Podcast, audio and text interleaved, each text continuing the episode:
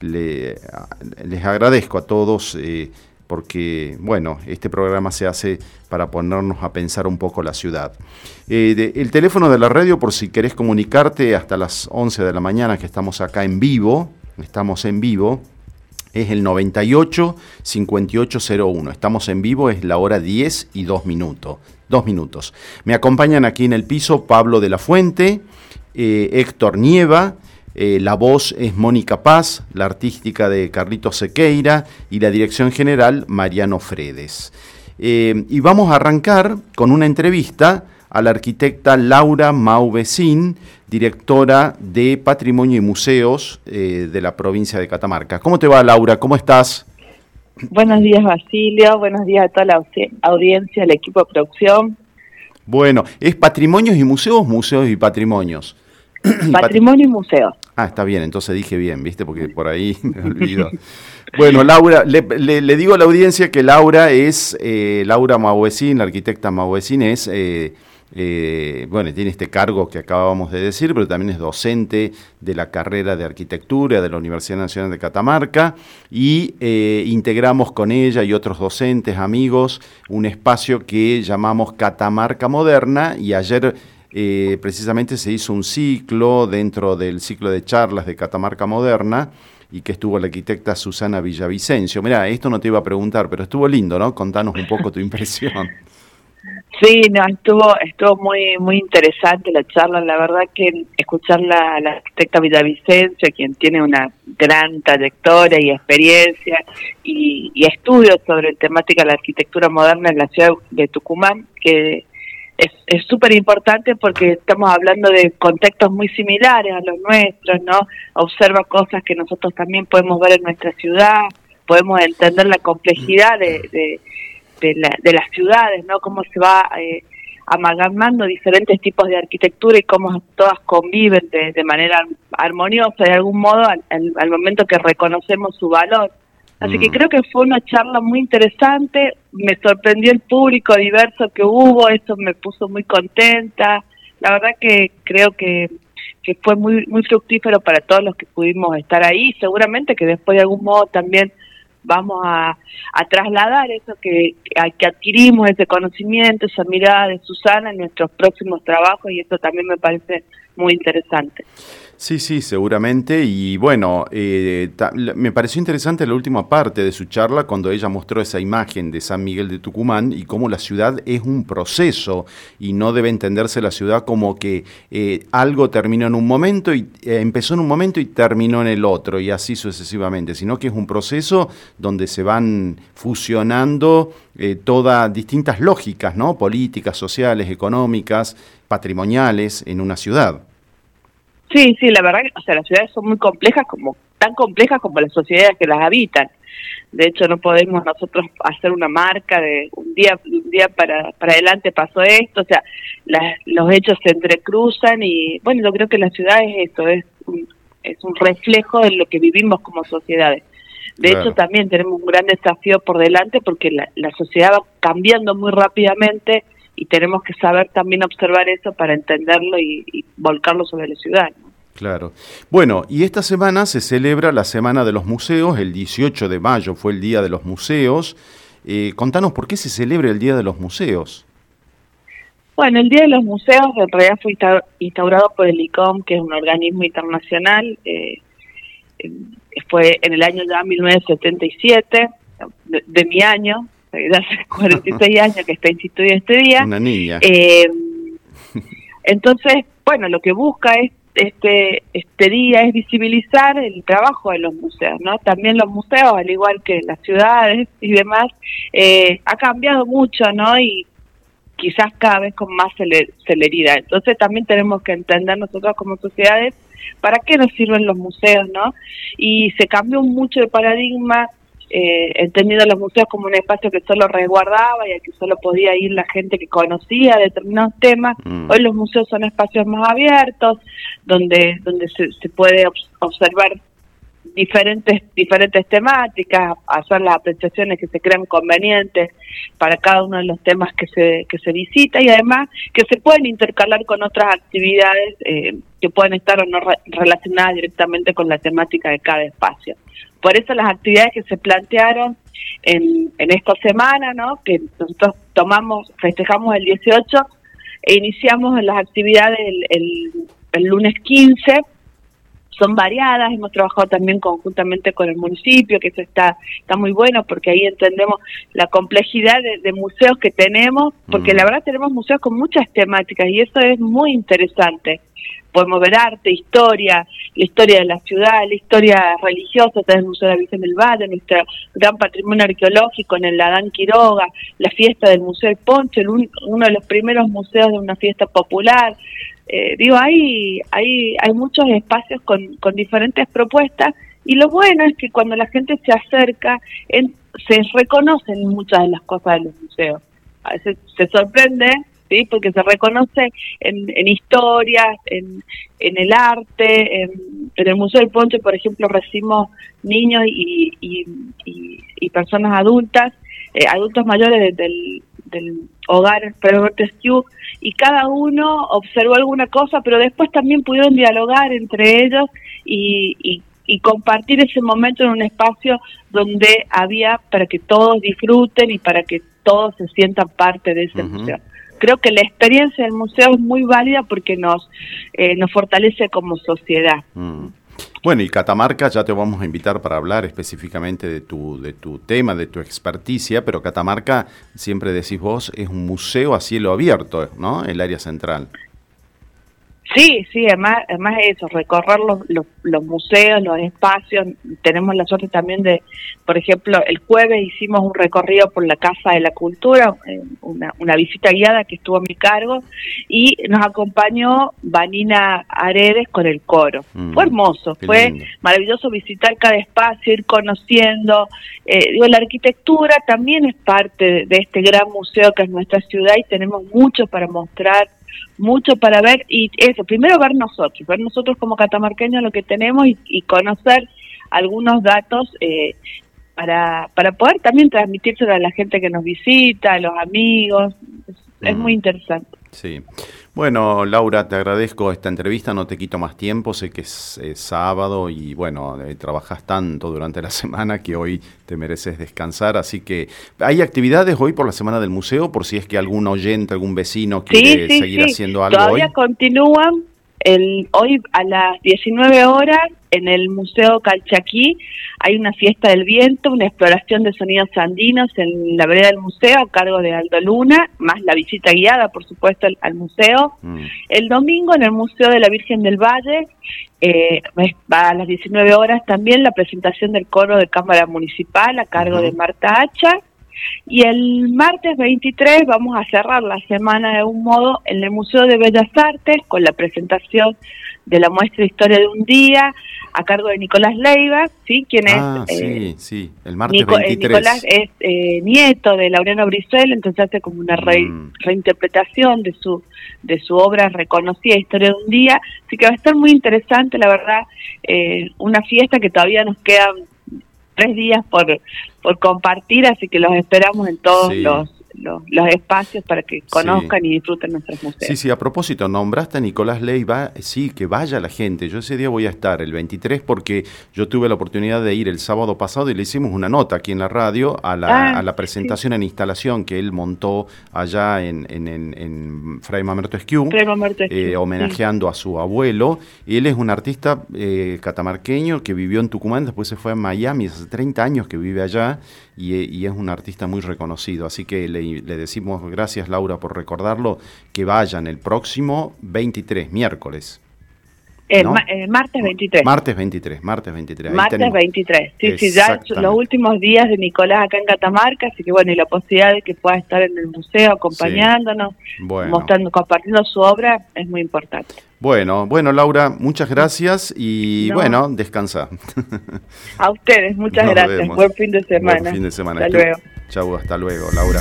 Estuvo con nosotros la arquitecta Laura Mauvecín, eh, directora de Patrimonio y Museos de la provincia de Catamarca. Por si recién nos sintonizás, esto es A Voz Ciudad. Seguimos. Escuchando A Voz Ciudad. También nos encontrarás en las redes sociales. En A Voz Ciudad escuchamos a la gente que vive en la ciudad. Hola, ¿cómo te va? ¿Cómo estás? Esto es A Voz Ciudad.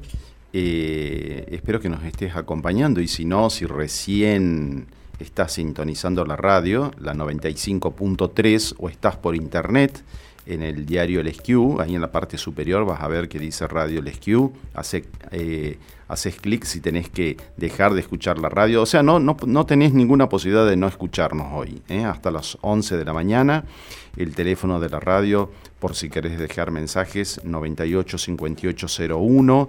La temperatura en este momento es de 18 grados, va a llegar a la máxima 21, parece que va a lloviznar un poco, ya veremos, pero eso no impide que disfrutemos del el día de hoy, de este sábado 20 eh, de mayo, me he olvidado el día, 20 de mayo, y me olvidé de decirte que este es el programa 729 de A Voz Ciudad.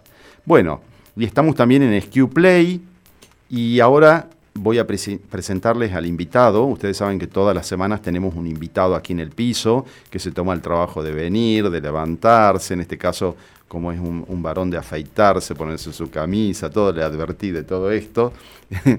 Así que nada, estamos con el licenciado en biología Roberto Salinas. ¿Cómo te va Roberto? ¿Cómo estás? ¿Qué tal? Buen día, Sirio, bueno, buen día, audiencia. ¿Qué tal? Este es un ida y vuelta por ahí porque Recuerdo que hace más de 25 años que nos conocemos y, nos habías invitado una vez también que hablemos sobre flora y fauna de Catamarca, o sea que eh, por ahí capaz que vernos personalmente eh, fue más tiempo, pero seguimos charlando. Sí, sí, sí. Y nos conocimos cuando teníamos 30, 25 años, mira, ya me saltó. no, digo, 15 años teníamos, no, no, creo que vos te llegaste a a, a, consultar a nosotros y que salgamos claro, me acuerdo, y, después a participar de algunas sí, sí, Ha pasado tanta gente por este programa, es increíble, increíble la cantidad de, de gente que pasó. Y, bueno, qué lindo, ¿no? Porque em, no, nos conocemos y tenemos el gusto de tenerte acá. Y yo te quiero decir, Roberto, que en función de, de tu tus posteos en, en, Facebook, lo que veo, te tengo un gran aprecio intelectual. Y hoy veníamos charlando en el auto de la vida, ¿no? Exactamente. Y bueno... Eh, tenemos la parte de la vida. Claro, y vos sos catamarqueño, ¿no? Nací en San Antonio claro, de Claro. Mi padre tiene un gasteño y mi mamá de Catamarca de claro. Y yo soy catamarqueño por adopción, ¿no es cierto? Ah. Pero la tierra madre nos quiere a los dos por igual. Quizás me quiere más a mí porque yo vengo de afuera. Viste que a los adoptivos nos quieren más. Por supuesto. Aparte, si estás acá es porque conociste bien el lugar y, te, No, me encanta, me encanta Catamarca. Sí, sí, sí, sí. Bueno, contanos, a mí me gusta siempre que el invitado se presente, ¿no? Y que cuente quién es él, en este caso eh, vos, Roberto, y bueno, contanos... Mm. Presentate vos en función de, como decía, de, lo que vos, eh, cómo te gusta presentarte. Sí, por ahí este, uno siempre cuando va a alguna, algún congreso, una conferencia, te ponen todos los títulos y todo el, currículum. Y la otra vez me tocó, me, invitó este, una ex alumna, que es profesora a su vez, que dio una charla en el, en hogar escuela. Sí. Y en sexto año, chico ya de 16, 17 años. Sí. Y yo no, iba ahí con, con mis títulos, solamente dije que era un había nacido en San Antonio, había hecho toda la primaria en la escuela de San Antonio, eh, la secundaria en la escuela de comercio, Jorge uh y después estudié en la Universidad Nacional de Catamarca, sé que no, no vengo de, mm. no me fui a otra universidad, eh, estudié acá y me de profesor primero, este, ya dando clase, como siempre nos daba clase antes de ser profesor. Este, y después bueno, hice la licenciatura en biología, así que tengo esos, mm. si se quiere decir, esos dos títulos. Este, ponen muchas preguntas, así que voy a seguir este, acumulando títulos. Sinceramente, se dijo a la audiencia, a todos, especialmente mis alumnos y otros docentes que... Sí, porque hay, dos miradas en eso, ¿viste? en el ah, ámbito académico, sí. Profe, va a hacer doctorado, va a ser... Eh, va a decir, ya, ya está, yo soy, yo, yo soy este, y no soy el título. No sé mm. si entiende. Sí, sí, sí, sí. sí. Lógicamente el título hace mucho y por supuesto que aliento y felicito a mis alumnos que se reciben de doctores y de, y de de, de magíster. Pero está bien, se lo mm. felicito, pero lo que es mi, este, eh, pues vista personal, sí. Ya está, soy Roberto Salinas. sí, sí, porque hay dos miradas en esto. La tuya, claro, y la otra, yo recuerdo un profesor en la Facultad de Arquitectura que le contaba sobre esto y dice, no, no, yo no creo en esas cosas, mi, eh, así como vos, ¿no? Sí, sí, son Es más la experiencia, y como le decía a los chicos esto de esta escuela, este, que primera vez que tuve la oportunidad de ir, mm. este, de que está bien, yo aprendí muchísimo, lógicamente, en la universidad, pero muchos de los detalles de la flora y fauna mm. lo aprendí de muy chico, de los 5 años. Claro. Y, y ayer, mi sobrino cumplía 15 años, yo le decía, me acuerdo que yo cumplí 15 años, había ido a la cara de piedra con mis primos que tenían un año un poco más. Sí. Hicimos una travesía para encontrar un sendero y y hacíamos cosas, y ahí aprendíamos, no sé, sentir, el aprendizaje viene desde, la actividad. En el hacer de ir y conocer y ver. Que nos gustaba. Claro. O sea que ese es un poco entonces. Y la licenciatura en biología está acá en la Universidad de Catamarca. ah, mira qué bien. Poco se hicieron licenciados. Claro. Alumnos míos también, que son profesionales exitosos, muchos mm. de esos chicos. Mm. Y, este, y soy docente en la cátedra de botánica. Ah, mira. Y también trabajo en la dirección de bosque nativo. Un tiempo fui también director de recursos naturales. Ah, este, habíamos eh, conformado la brigada de incendios forestales. iniciamos en mi gestión también en el año 2002, por ejemplo. Así que tenemos varias cosas. Se publicaron libros cuando estuve de gestión como director también, libro de árboles. Que están, que, creo que lo que está escrito es algo que va, a perdurar. O sea, la palabra escrita es lo que perdura. Es lo que perdura. Eh, Roberto, bueno, eh, estamos con el licenciado en biología, Roberto Salinas. Eh, bueno, este es un programa de la ciudad, pero a mí me gusta hablar mucho de la ciudad entendido como un ecosistema, un ecosistema urbano. Bueno, esto hay bibliografía en, Barcelona, se ha hablado sobre, mucho sobre esto, y hay un arquitecto que se llama eh, Pancho Liernur, que él habla cómo hay que darle importancia al campo o, tener presente las virtudes del campo, los que nos deja el campo, ¿no es cierto?, eh, en, esa, en, esta mirada, eh, para evitar que siga extendiéndose la urbanización, o sea, cómo el campo, la ruralidad, puede detener el avance de la urbanización, que no es lo mismo que hacer ciudad porque hacer ciudad tiene que ver con los espacios públicos, el equipamiento, la vivienda, la ciudad formal, digamos. Lo otro es la urbanización que se va extendiendo en el territorio y va destruyendo ese ecosistema. ¿Cómo lo, lo ves vos desde la biología? A ver qué nexo podemos establecer con la arquitectura para arrancar. Primero la ciudad de Catamarca, que justo está, como insertada en, una zona pedemontana, eh, de por sí ya tiene o tiene un, se puede decir un componente que era pendiente mm. eh, de los cursos de correntía.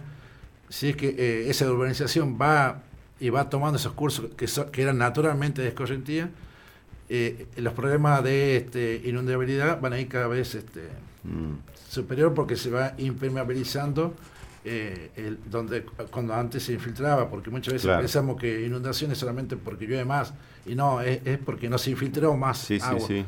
Entonces, creo que es fundamental que, con la urbanización eh, inevitablemente vaya avanzando, el límite va a ser por ahí la disponibilidad de agua, más que nada, mm. Este, porque las máquinas van nivelando los terrenos como pueden, pero hay, hay un gradiente general, entonces no mm. todo el gradiente se puede nivelar. Sí, sí, sí. Se puede nivelar, no nada. Pero este, es fundamental dejar parche o isla de vegetación entre mm. esa, esa, urbanización, porque son los que van a poder absorber algo del excedente de agua que no se absorbió mm. en la parte urbanizada, impermeabilizada. Así que yo, creo que eh, hay que eh, no ponerse a plantar gallo porque, aunque ustedes no crean, los que le llamamos sitio baldío, como yo siempre dije, eh, son unidades de resistencia de la flora nativa que sigue creciendo a pesar que está rodeado de escombros. Me encanta eso, unidades de resistencia. Y, si usted va, eso es flora nativa, es algarrobo, un mm. chañar, un talo, un tusca, que están ahí y, usted escucha los árboles ahí, y los, pájaros que ven los árboles, y, en verano usted dice, todos los coyollos están ahí, las chillas, mm. porque ya no quedan árboles, están todas ahí, y la gente dice, impresionante ruido, porque ya no hay más árboles. Entonces esos centros que por ahí la gente tira basura o que reclaman porque sale una víbora, eh, menos mal que hay una víbora, menos mal que hay una serpiente que seguramente es una culebra, porque es un ecosistema. Vuelvo a esto, ese, ese pequeño este, eh, parchecito de, sitio baldío, despectivamente hablando, Eh, también tiene esos roedores dañinos, puede ser, pero también tiene serpiente que se alimenta. Es un ecosistema chiquito. Sí, sí. No sé si se entiende. Sí, sí, se entiende, perfecto. Eh, y, no, tratarlo como el, basurero del barrio, de tirar mm. animal muerto, lo que sea, sino empezar a, observar esos sitios, mm. decir, ¿qué puedo dejar ahí? Dejarlos al garrobo, limpiar un poco, evitar que se acumule más basura, pero dejar esos pequeños pulmoncitos que, que crecen mm. solos. Claro. Sí, sí, sí. Eh, mientras hablaba me imaginaba, claro, eh, em, es como si nosotros, la, la, ciudad se fuera transformando en una gran carpeta de hormigón armado, ¿no es cierto? Y claro, evidentemente eh, eso va a ser un problema a la larga, ¿no? Y, claro, los arquitectos generalmente llamamos a todos estos lugares que vos decís en grandes extensiones reservas, reservas naturales, ¿no es cierto? O tienen nombres parecidos, pero que tienen una, un, un significado realmente dentro del ecosistema, ¿no? Sí, por, eso digo, porque aparte este, son más, este, ahora que todo está tan caro, si yo quiero poner un fresno, por mm. ejemplo, que es muy bonito cuando cambia de color en el otoño, pero después también provoca polen que provoca mm. alergia, o quiero poner este, una pinacia, tengo que gastar energía, una palmera que me rompe toda la armonía del paisaje, porque acá eh, normalmente hay cardones, este, eh, son, son costosas desde hacerla, traerla y mantenerla. En cambio, un que decidió nacer ahí porque un caballo alguna vez tiró ahí y son árboles que tienen 100 años. Eh, a, eso. Si ya están ahí, eh, protegerlo a eso, porque ellos.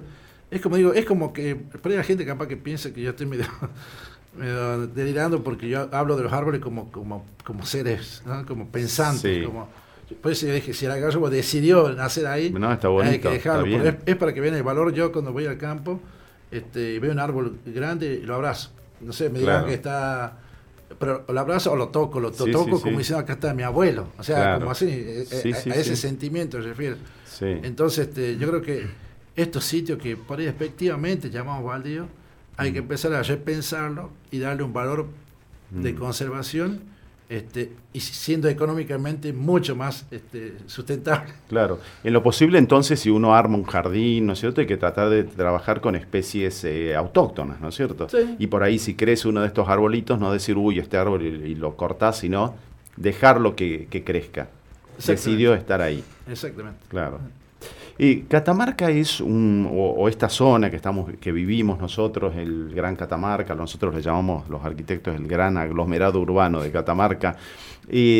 Es, eh, siempre se piensa que es muy seco y demás, pero tiene un, como decía un profesor eh, mío, un verdor, ¿no es cierto? Tiene unas características muy particulares y se ve que, claro, uno vive acá y se no, no nos damos cuenta, pero hay gente que viene, por ejemplo, de Tucumán y va a Mendoza, que y dice, qué verde que es Catamarca, qué impresión. Yo, porque siempre hay una idea de que es todo, que Catamarca es seca, ¿no?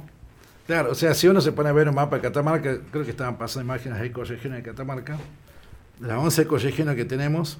11, 11 ecoregiones. Alto Andino, Puna, Prepuna, Monte, Bosque Montano, Selva Montana, Selva de Transición, Chacuario, Chocsellano, Semiárido y Parcela de Altura. Qué barbaridad. Y, y si a cada una de esas unidades la, multiplicamos por dos porque tiene variaciones.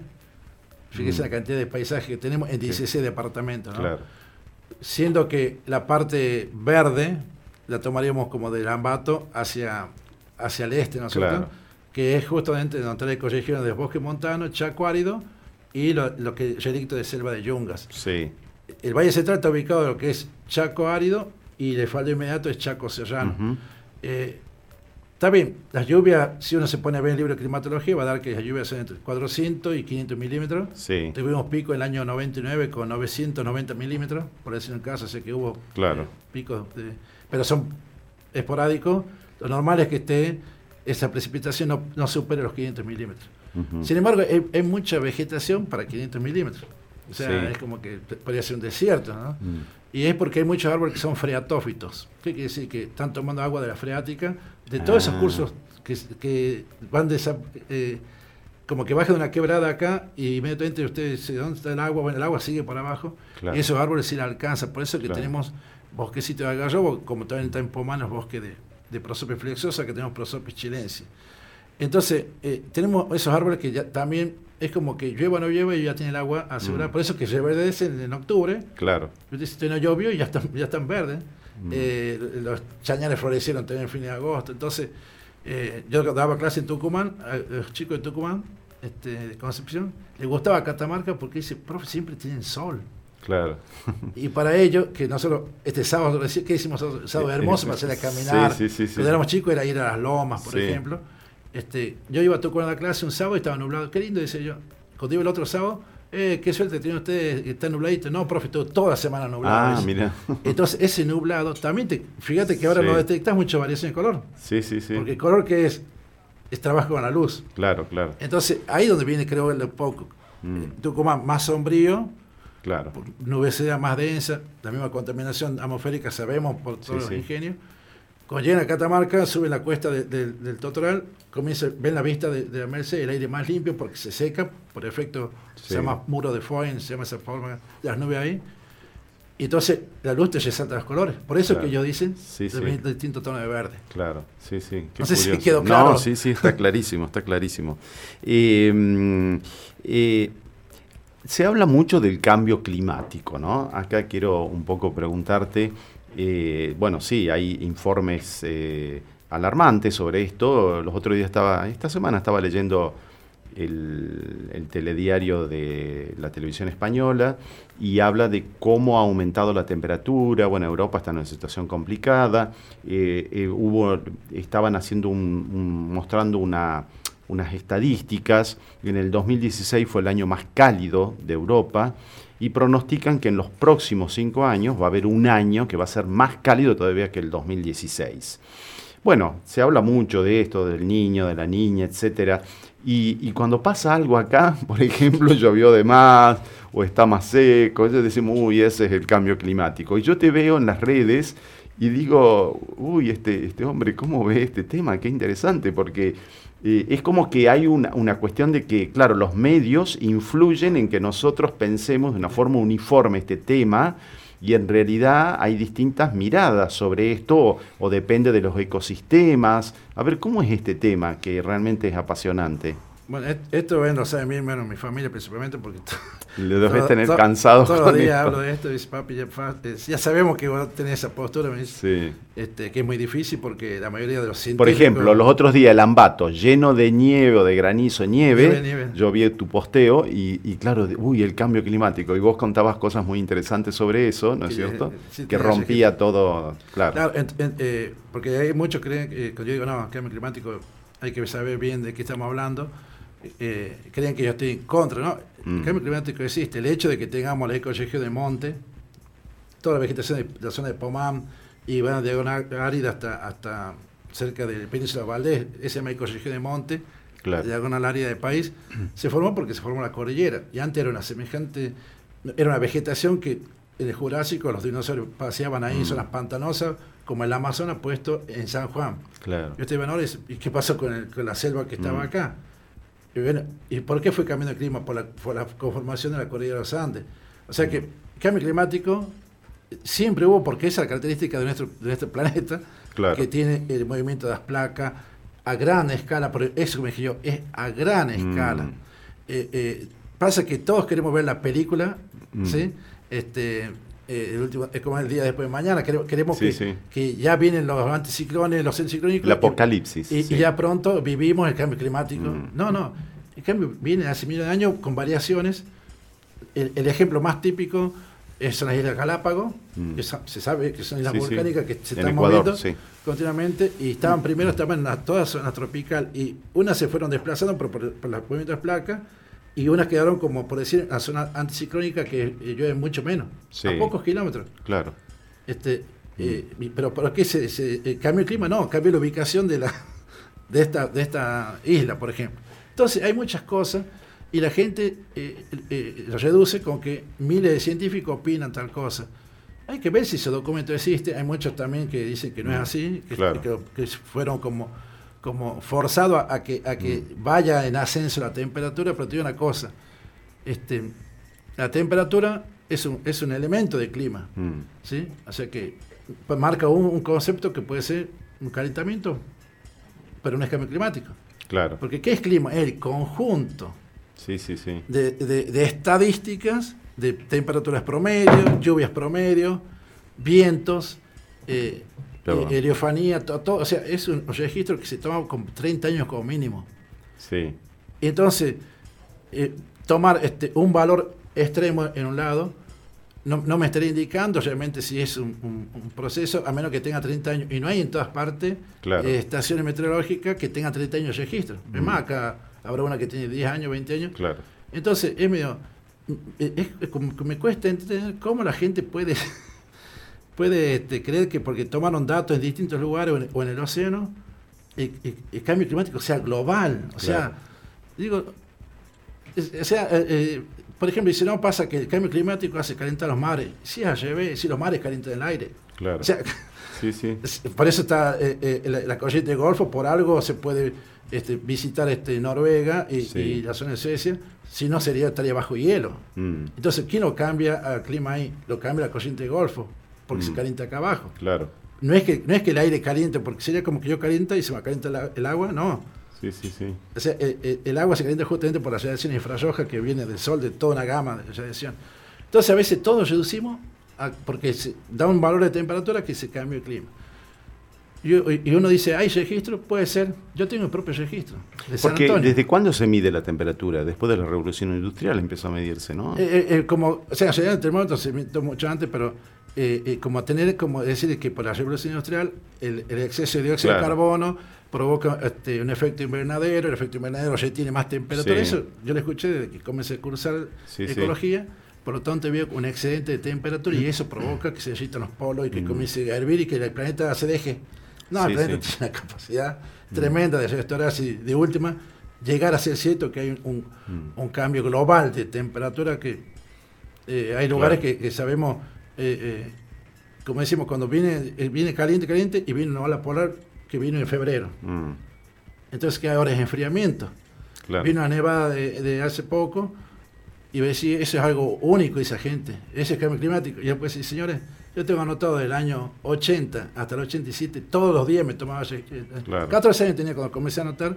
Sí, sí. ¿Y por qué? Porque mi abuelo contaba también la historia de Nevada y yo había vivido la Nevada del 75. Sí, sí. Como un evento único que nunca más se repitió, la dimensión. Sí nevó después, 96, ¿sí? Eh, en, el 2007, pero no la magnitud. Y, mm. la gente no hablaba de cambio climático, pensaba que los árboles se caían por la nieve. Claro, claro.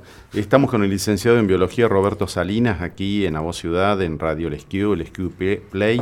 Eh, claro, porque yo veo en, en tus posteos, cuando aparece, por ejemplo, esta nevada, y vos eh, contás los años en que pasaron cosas similares y lo que te contaba tu abuelo. Claro, es muy importante este registro, ¿no? Claro que un poco rompe toda esta... Este, estamos muy influenciados ¿no? por los medios y todo lo que nos dicen. ¿no? Eh, eh, sí, Esto no significa que nada, vayamos a tirar la basura por cualquier lugar, todo, no, al contrario, tenemos que, al contrario. tenemos que... Pero ¿sabes cuánto? Eh, hay, que, hay que tener en cuenta. Clima como algo conceptual y después los famosos microclimas. Sí. Yo con el chico decía, Catamarca tiene varios microclimas porque mm. Catamarca en la ciudad hace 38 y va a Rodeo hace 28, tiene otro microclima. No, después aprendí que una misma ladera de montaña, si tengo bosques de un lado y tengo cardonal del otro, tiene dos microclimas. Sí. En la misma loma. Sí. Entonces el microclima puede ser lo que esté dentro de un bosque. Mm. ¿sí? ¿Y qué pasa si yo desmonté porque quiero hacer una cancha? Ese microclima fue eliminado porque antes estaba bajo la condición de bosque. Claro. Y ahí hay un cambio microclimático. Mm. O sea, los cambios microclimáticos puntuales existen y tienen respuesta inmediata. Especialmente lo que se refiere a cobertura del suelo, que a veces no tiene nada que ver con el clima, es cobertura del suelo. Entonces, pronto se desmonta una parte. Este, vino una, lluvia normal, o la lluvia que se da cada año un poco más, que no es tampoco algo extraordinario, por algo tenemos semejantes cursos allí a algún lado. Y pronto tenemos una, una inundación, cambio climático. Ahí nomás, es muy fácil echar la culpa del cambio climático. No, no, no es culpa del cambio climático, es mm. culpa de la normativa que no se implementaron o de la persona que fue y allá son mal orilla del río, o edificó acá y le llevó a la casa. Y la gente dice, antes el agua no llegaba hasta acá. Mm. ¿Hasta dónde no? Hasta, mi casa llegaba, llegaba allá. Bueno, ¿por qué? Porque allá había un bosque y ahora no hay bosque. Claro. Y si antes acá, ahora hay más viento, la gente dice más viento. ¿Por qué? Y porque trae más tierra. Ah, eh, eh, ¿qué significa que, que la tierra me indica que hay viento? Mm. Digo así, sí, profe, me dice el chico. No, porque allá en Estepa ustedes van, en la puna no se mueve ni una planta, no vuela nada. Ustedes bajan la camioneta y le arrancan la puerta viento de 80, no, no arrastran nada. Sí, sí, sí. Porque ya, ya está todo pulido. Acá antes, el viento que pasa, estaban los árboles, mucha vegetación, entonces de lejos uno veía el aire puro y ahora ve los desmontes y la suma de partículas me indica dónde va el viento. Sí, sí, me pongo a pensar, eh, por ejemplo, en las chacras, ¿no? Que es donde vivimos, en este gran aglomerado urbano de Catamarca, que es hermoso. Eh, hay zonas de las chacras, por ejemplo, que han cerrado las acequias, ¿no es cierto?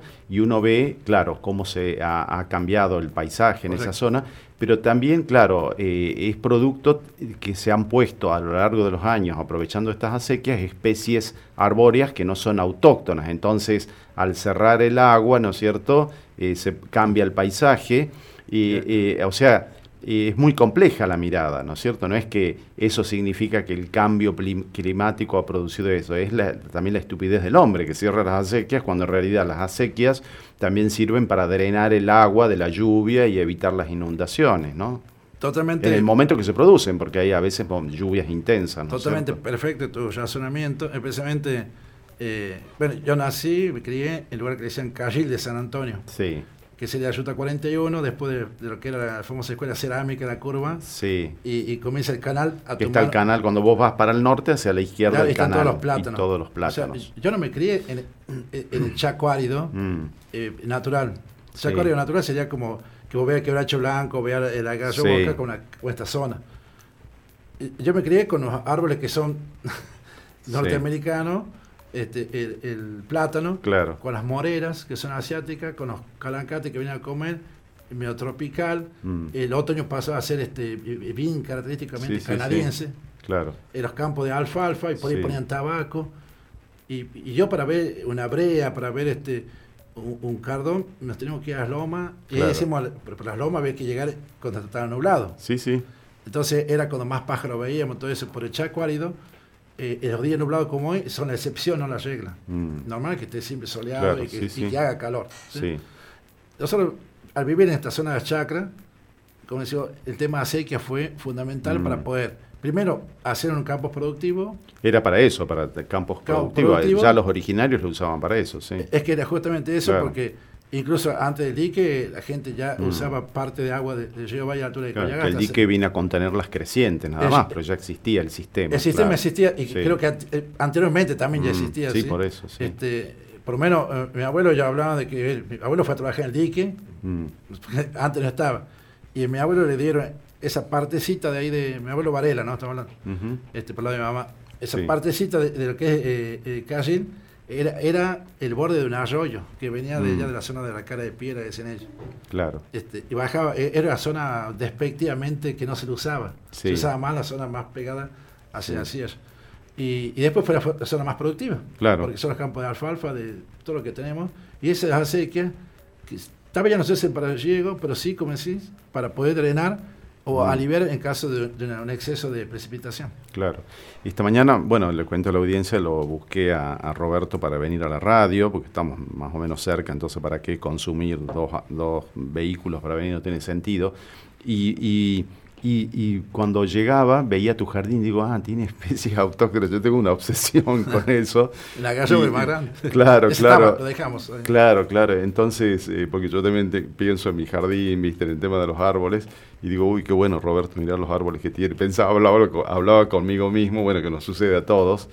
Y, claro, qué interesante, ¿no? Porque un, un, licenciado en biología puede tener un jardín hermoso, entonces, considerando... Pero, voy a dar crédito a mi señora, que era que ella la que más le gusta las plantas y las cuida más que Claro, sí, sí, sí, sí. Y ella se hizo bióloga por vos, digamos. Sí, profesora de artes plásticas y bueno, mis dos hijas sí estudian biología. ah, mira, mira. No es que las, las obligué, sean medio que o no le quedó más o bien sí, sí, sí, de chiquita tomaron esto y, y, después le dije que bueno habrán visto el amor que vos tenés por esto y seguramente y que, también este eh, es una fuente de ingreso de nuestra familia lógicamente mi señora también trabaja pero es una fuente de ingreso ahora yo, hago también este este profesionalmente soy matriculado como como un profesional, como un mm. arquitecto, como médico, tenemos, ya tenemos un colegio, tenemos todo. Ah, tiene un colegio de... Así que podemos hacer ah, actividad privada. ¿Cómo se llama? El colegio de colegio, colegio Profesional de Ciencia Biológica. Ah, mira vos. Y reunimos también a los antropólogos y a los de ciencia ambiental. Vos, ¿sí? Con con todo, tiene que estar matriculado mm. para poder Claro, porque ustedes tienen que hacer informes, por ejemplo, de impacto ambiental. Eh, claro, eso hacen el ciencia ambiental. Ah. El, caso mío, yo hago línea de base, que sería ah. como una instantánea de cuál es la biodiversidad que está en un lugar ah. antes que se haga cualquier tipo de actividad. Claro. ¿Sí? De cualquier tipo de actividad. Para que tenga recaudos de no. En, eh, ¿Cuál es el área sensible? Que, después el que viene a hacer el estudio de impacto ambiental tiene que tomar quién ha hecho el estudio, el de base. Qué plantas había, cómo estaban distribuidas, qué flora, fauna había que, eh, Toman tu estudio, el que hace... Yo hago de flora y, fauna. otro grupo para limnología, que es el estudio del agua.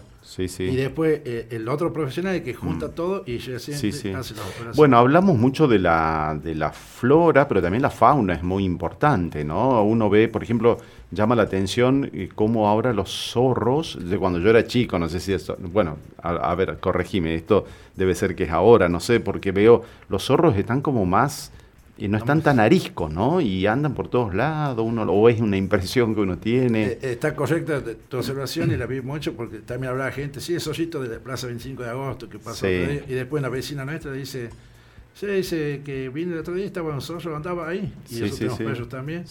Y lo mejor de todo para mí fue algo así como decir, lo que es la fuerza de atracción, sí que uno, sí que uno yo creo en la fuerza de atracción, sí, sí. como así simbólicamente. Claro, sí, sí uno atrae lo que uno obviamente ama, como te atrae, el miedo también atrae. Claro, claro. Este, la charata, que antes había que irse a Bañado Banta para ver una mm. charata y generalmente la, encontraba ya cuando habían casado. Claro. No, las charatas llegaron hacia mm. dónde? Hacia ese agarrobo que quedó ahí. Claro. No sé si, tiene, si hubiera dejado una mora, hubiera dejado otra planta, no iba a llegar, llegar al agarrobo porque es donde...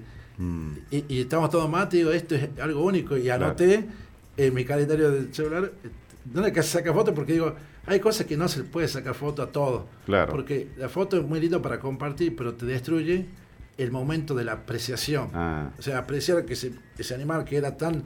Sí, sí, lo, lo guardas vos en tu, en tu, en tu alma, en tu cerebro, claro. Y estaba ahí y andando en pareja. Digo a mis hijas que estamos ahí, mirá, mirá, que están llegando acá. Claro. las charatas. Mm. Y antes no había, y esas aves empezaron, que son aves tropicales, eh, no tropicales, son aves como que son de ambientes más tropicales, este, que son dispersoras de los frutos de los bosques, ah, mira, se comen, dispersan, claro. este, que fueron cazadas tremendamente porque decían que la carne era igual que el faisán, no sé si se les claro. pero, pero fueron cazadas y, eliminadas. Y después empezaron como a expandirse. Claro. Y mucha gente dice, no, pasa que los desmontes de Santa Rosa hizo que las charatas se vengan mm. hacia, el Valle Central. Las charatas son como que encontramos más alimentos y menos cazadores. Vamos a ir a la posta. Mm. Eh, en mi época mía. No son tontas, digamos. Claro, cuando yo era chico, por ese chico de 10 años, vivíamos con la onda. Mm. Los chicos. Sí, sí. Lo veía así, no tengo por qué. No, no, sí, eh, es normal, los chicos natural, digamos. Salíamos a.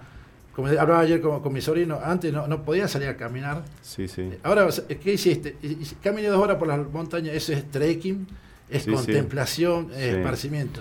El tiempo de mi abuela, ¿qué andaban haciendo? Y caminando por los changos vagos, nos decía. Mm, sí, sí. teníamos que ver con el plan de poleo, con jarilla o con la nulpirita que habíamos ondeado. No sé si se entiende. Sí, sí. No, no, se podía salir a caminar por, mm. por caminar.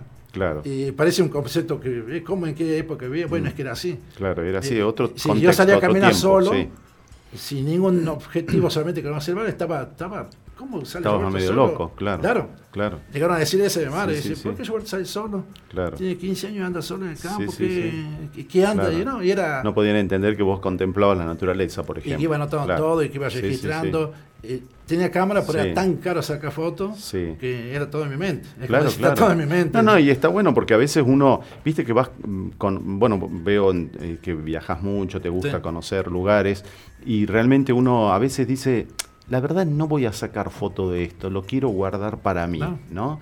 Y es así un poco, ¿no? eso, eso, es lo, que creo que da valor a, ese momento, a esa puesta de sol, a ese paisaje conocimos, gracias a Dios, pudimos conocer los glaciares. Saqué un montón de fotos, pero la mm. vivencia es. No, no, queda para uno. Eso, eso que te queda. Eso sí. Y pensaba también, por ejemplo, hablando del zorro y de. estas, estas aves que nombras son las gallaretas también que le llaman. No, charata, ah, ah. hortalis canicolis. son esas aves grandes que ahora se ven en, las chacras, ¿no? Y, hacen, ruido, y hacen un ruido muy grande a la mañana, muy, importante a la mañana. Chachalacó, chachalacó. Chachalaca le dicen en, Colombia, sí, sí, sí, Bueno, y ahora se ven cuises también. por lo menos. Eh, los cuises también, eh, también, Yo no los molesto, pero por ahí hay muchos. Antes decía conejo de cerco, porque antes no, se usaban alambrados. Sí, sí, sí. Se usaban los cercos de, de, tala y los cercos de, de, de, molle tonto que decían. Sí, sí. Y ahí eh, el quiz andaba, por eso decían conejo de cerco. Sí, sí, sí. Y realmente es el quiz. Claro. Volviendo al tema de socio, que fue tu primera pregunta, creo que hay, hay, algo más interesante todavía, que yo lo observé. La primera vez que yo vi un socio, tenía ocho años por ahí, la vecina lo estaba cuereando porque los perros lo habían casado, un perro de ah, ella y un perro que era un perro ovejero alemán. Estaba, el canal estaba sin agua, entonces Soso parece fue a comer y lo cazaron por ahí. Ah. Era algo que todos fuimos a verlo, porque claro, ver un Soso y estaba cuereando era como algo eh, exótico. ¿Por qué? Porque la gente los que cazaban sollos, eh, cazaban, primero encontraban, pues, empezaron a cazar con veneno. Mm. Y así envenenaban perros, eh, vaca, todo envenenaban, y, entonces el sollo quedó casi extinguido. Ah, Después eh, empezó el tema de estar en contra de las pieles de animales silvestres. Sí. Y comenzaron, este, el sollo comenzó a, aparecer. Mm. Apareció en el año 93, empezaron un poquito más, 94 cada vez más, y fue imparable la cantidad de sollos que se expandió. Ah, mira. Yo creo que hay dos causas. A ver, ¿cuáles son? Primero, más basura con mucha materia orgánica mm. cerca de, las viviendas. Claro. Si usted va y analiza eh, eh, la basura en un puesto de Pipanaco, mm. casi no hay basura. Claro. No si entiende. Sí, sí, sí. Ven una casa acá, un, un baldío, mm. tiran todo. Hasta un pedazo de, de, comida, la tiran. Claro. Entonces, hay mucho más alimento disponible en, la zona periurbana. Por eso los hoyos, en los ecosistemas naturales casi no hay. Ah. Guarda no hay tanto, está más cerca del cinturón. Claro. Pero no se llegaba a meter más adentro de la parte urbana porque están los perros. Sí, sí, sí. Bueno, a mí me llama la atención, una vez viniendo de Andagalá, en South Hill, veía perros jugando en la mm. calle, como que se van corriendo, como, como que están alegres, como se dice. Sí. Cuando llego era, un zorro jugando con los perros. Ah, mira. No, no, no, o sea, simulaban perseguirse, pero mutuamente. Estaban jugando. Jugando. digo, ¿qué pasó acá? Es la genética del perro. Ah. O sea, se empezó a cambiar la genética que eran de perros cazadores que se usaba antes. Sí de tipo pointer o dogo, mm. y se empezaron a, hacer, eh, otra, ahora gente tiene otro tipo de perros, otros genes que son menos agresivos. También hay gente que cría todavía perros que son cazadores, mm. pero menos. Y para que se entienda, a ver si está, está, bueno el ejemplo o no, vos me dirás, es como la gente cuando ve los perros y los gatos, dice, ah, se llevan re bien, ¿no? no se hacen nada entre ellos, digamos, porque hay un concepto que el perro y el gato se matan entre ellos. Yo tengo, yo tengo dos, eh, eh, dos, perros que tengo en casa que son perros, una que sí tiene, tiene sangre de dogo, sí, hay un, hay un gato que es como que ella no, no, puede con su genio, mm. tiene que, que y el otro juega. Claro. La otra persona que es blanca igual, pero tiene otra genética. Entonces eso creo que también. Estamos con el licenciado en biología Roberto Salinas, pasó volando el tiempo. Te quiero hacer una última pregunta. Eh, los incendios, ¿no? Ya van a empezar las épocas de los incendios, que sucede todos los años. Y, es como que vos siempre eh, en tus redes explicás esto, ¿no? Y desdramatizás esta situación, ¿no? Eh, pero por supuesto es muy, es muy grave en algunos casos, pero tiene un sentido, una explicación. Claro, el, manejo de Hay distintos tipos. Nosotros, por, por ahí, si les interesa el tema, nosotros en La Voz Ciudad tenemos eh, un, un podcast guardado de Roberto Salinas que pueden escuchar, donde él explica muy bien este tema de los incendios, pero me gustaría ahora que hagas como una síntesis de esto, de, cuáles son las causas, qué tipos de incendio hay, no sé, cuáles son buenos y malos, porque puede ser que sean algunos buenos y otros malos.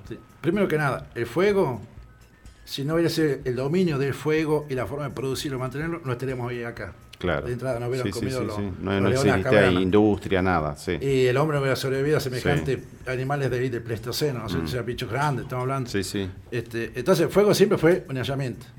Siempre fue una herramienta. La, gente de campo, la que criaba ganado los pastizales, el pasto alto, el ganado no lo come, entonces lo iban prendiendo fuego y con los ponches lo iban apagando así manejo de fuego. Manejo del fuego. Y formaban esas famosas praderas que están en la Junta, que de los Ángeles, con su lagunita en medio para que tengan agua, y, todo un prado verde porque era productivo el que alimenta y sustenta ganado. Después, la gente de campo empezó a, perder su presencia porque la mm. gente empezó a venirse más a la ciudad. Y el pastizal empezó a hacerse más, más grande y ya sea por un fenómeno de, un incendio o de un mal manejo, porque tal vez vaya el nieto que, dijo, el abuelo quema y Nieto fue y tiró la antorcha, porque sabemos que tira la antorcha en las quebradas, en todas las cortaderas. Claro. Y se quema, y, y, lugar de quemar en junio, que sería ideal para poder este, apagarlo, lo quema en agosto y se termina quemando todo. Pasa de un, de un manejo de fuego a un incendio. Donde ya tiene un impacto negativo para la vegetación o para lo que este sería el concepto primero, digamos. Sí. Una cosa es manejo de fuego, como herramienta, mm. otra cosa, o incendios, ya el incendio no es el que tenga mil hectáreas, no. Si tiene mm. una hectárea y nadie lo está cuidando y, está cerca de un bosque, ya se lo debe considerar incendio y hay que suprimirlo rápidamente. Mm. Que ahí es donde yo creo que está fallando. la propia brigada que yo creí en ese momento, ellos tienen el concepto en su momento que era todo fuego, porque esa es la definición del plan manejo de fuego. Todo fuego que se se desplaza por la vegetación sin que esté nadie controlando, con efecto negativo, se debe conceder incendio y hay que apagarlo. ¿Qué hacen? Lamentablemente ahora dejan que se crezca, instalan carpas, tienen camiones, tienen todo. Yo sé que esto trae un montón de polémica, lo estoy diciendo. Cada vez tienen más medios. Mm. Y lo dicen, ¿por qué sigue más? Mm. Ah, cambio climático. no sé si se entiende. ¿Y por qué? Porque eh, eh, tienen como el concepto mm. que no, que tiene que ser todo crecer cuando ya está haciendo semejante daño que pasó acá arriba y en el momento ya van a tener consecuencias el daño en la zona acá de la Aguada, mm. porque lo dejaron crece mucho el incendio. Claro. Y no, el concepto, el primer columna de humo hay que ir. Claro. Directamente con acuaria muy chica, muy móvil, y evitar porque después las consecuencias son imprevisibles. Claro. Y ya Sobre todo si se produce fuera de esta época que vos decís, que por ejemplo puede ser junio, ¿no es cierto? Claro, es como que ahora es más fácil controlar, o hacer quemas controladas que se hacen en otros lugares quemas controladas. Que es cultural eso, hay gente que pero hace, también claro. Eh, hay un diseño de, decir, bueno, si yo tengo acá un bosque que se va a secar, va a perder hoja, ya que tengo un pajonal, voy a mm. cortar es, ese, esa continuidad con quemas controladas que se hacen en otros lugares. Pero ya después yo observé que hicieron contrafuego para apagar un fuego que viene de pastizal, quemaron todo el bosquecito de la mm. orilla de Acébila. ¿Qué pasó mm. después? Lo que sabemos, lo que se fueron tapando las alcantarillas. Claro. Y las alcantarillas se taparon con agallo, se taparon con cardones. Claro, claro, seguro. Entonces, bueno. es, un tema... Es, eh, para seguir hablando eh, todo el sábado. Pero bueno, eh, la verdad que ha sido extensa la entrevista, pero es interesante cómo vas exponiendo los temas. Eh, había mucha gente que, bueno, sabía que venías vos y, estaban muy contentos, se ve que te quieren mucho, sos muy ah, didáctico. Ah, muchas gracias. Y la gente puede entenderlo. Eh, te agradezco realmente, Roberto, que hayas estado en nuestro programa. Y bueno, eh, seguiremos viendo tus posteos en Facebook. No, muchas gracias a ustedes por este momento y por, la invitación. Este, como dije, yo creo que tenemos que llegar de alguna manera con nuestros sentimientos, con nuestras emociones, llegar de la mejor manera a, la gente. Claro. Y que después cada uno en su momento lo, vea el paisaje, lo vea la flora, la fauna eh, con otra mirada. Exactamente. Bueno, muchas gracias Roberto. Estuvo con nosotros el licenciado en biología Roberto Salinas. Estás escuchando A Voz Ciudad. También nos encontrarás en las redes sociales. En A Voz Ciudad escuchamos a la gente que vive en la ciudad.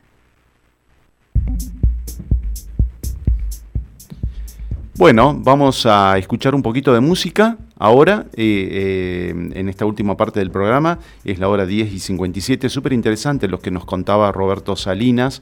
Eh, se ha hecho muy extensa la nota, pero creo que la gente está, estaba enganchada porque ha dicho conceptos muy importantes sobre esto del ecosistema, el ecosistema urbano. Y, y bueno, cómo el campo puede... Ciudad, escuchamos a la gente que vive en la ciudad. Bueno, ya estamos llegando al final del programa de hoy, de este sábado 20 de mayo, el programa 729. Eh, ayer se mm, realizó otra jornada de los jueves modernos en un día viernes, por, bueno, por la Semana de los Museos. Eh, nos visitó la arquitecta eh, Susana Villavicencio, ella es directora del Instituto de Historia de la Facultad de Arquitectura y Urbanismo de la Universidad Nacional de Tucumán. Eh, y dio una charla sobre la arquitectura del movimiento moderno en Tucumán, obras y protagonistas de una nueva arquitectura. Este, este, espacio, estas charlas de los jueves modernos, forma parte del espacio Catamarca Moderna, y, que está conformado por bueno, por estudiantes y equipo docente de la Cátedra de Taller Integrador de Diseño 2, de la carrera de Arquitectura de la Facultad de Tecnología y Ciencias Aplicadas de la Universidad Nacional de Catamarca, y de la escuela eh, y del mm, el equipo de investigación Catamarca Moderno, Moderna.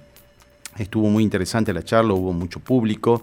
Eh, en, la, en, la, Casa de la Cultura, al frente de la plaza principal, y recordamos que cuenta con el auspicio de la Dirección de Patrimonio y, Patrimonio y Museos de la provincia de Catamarca y el espacio 2B. También el próximo martes 23 de mayo se inaugura la muestra de Nicolás Leiva, nieto de Laureano Brizuela. Eh, recuerden que Laureano Brizuela eh, bueno, fue un artista muy importante de, Catamarca y que pintó eh, una secuencia de seis momentos del día de un ranchito de la zona de las chacras. Es una, es una obra realmente muy reconocida. Eh, y, quiero contar que estuve la semana pasada, el sábado pasado, precisamente en Catamarca Productiva Expo Tech 2023 y estuvo buenísima realmente, muy buena porque vi muchas máquinas, que siempre viste hay un concepto de que eh, esta provincia o esta ciudad eh, está mm, llena de, empleo público y me sorprendió gratamente ver lo productivo en, la provincia y bueno, eso es una buena, me parece una buena noticia. Bueno, esta semana se celebra el 25 de mayo, nos pongamos la escarapela, recordemos lo que significó la Revolución de Mayo para nuestro país, eh, lo importante que siempre son las revoluciones para cambiar paradigmas, para eh, instalar nuevos paradigmas y, nada, eh, disfrutemos de esta semana que viene.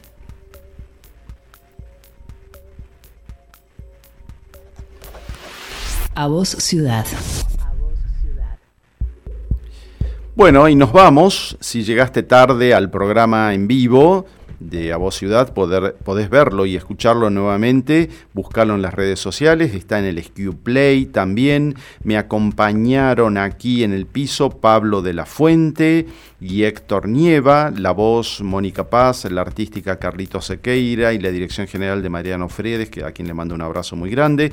Eh, te, te espero a partir de este momento y durante toda la semana en bomsuk.com y recordá lo que dijo Frank Lloyd Wright, el arquitecto Wright. La libertad viene de adentro. Chao, hasta el próximo sábado a las 10 de la mañana. Bienvenidos a este podcast del Urbanita. En A Voz Ciudad escuchamos a la gente que vive en la ciudad. Una nueva estación en tu radio. radio. ¿Te prendés? ¿Te prendés? Radio Lesquio.